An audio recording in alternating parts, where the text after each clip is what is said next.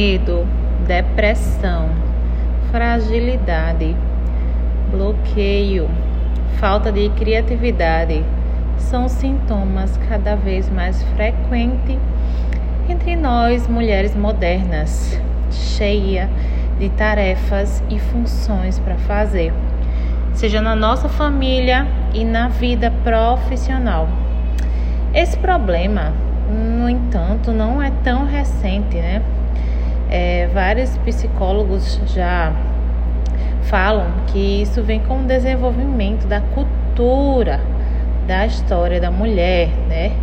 Que transforma a mulher numa espécie de animal doméstico. É bem pesado, né? Mas a psicóloga, ela é analista junguiana, a Clarissa Piccolum, que escreveu o livro Mulheres que Correm com os Lobos, fala muito bem sobre isso, expressa muito bem e a gente consegue se enxergar nessa realidade. É, mulheres que correm com os lobos faz a gente identificar a nossa essência profunda da nossa alma feminina, nossa psique intuitiva, né, mais profunda, faz com que nosso arquétipo da mulher selvagem né, reapareça. Esse livro propõe o resgate do nosso passado e como forma também da gente atingir a nossa verdadeira libertação. Eu estou entrando nesse livro agora, estou começando a ler esse livro e está sendo de grande importância para esse processo de metamorfose que eu estou passando.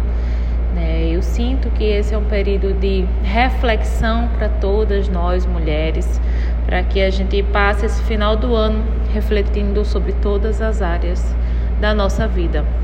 Eu te convido a fazer essa viagem comigo por esse livro, tá? Esse é o primeiro capítulo da série.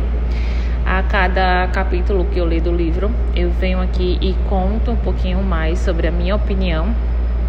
E espero que se você tenha já lido esse livro ou que você se identifique com as partes desse áudio, você possa interagir comigo. E convido você né, a, a passar esse restinho de ano juntinho comigo nessa reflexão para que a gente possa nos encontrar, nos reencontrar com a nossa alma, né, com a nossa, como é que fala? Nosso arquétipo profundo, né, para que a gente comece um ano com o pé direito, com um ano de maravilhas, um ano realizador para todas nós.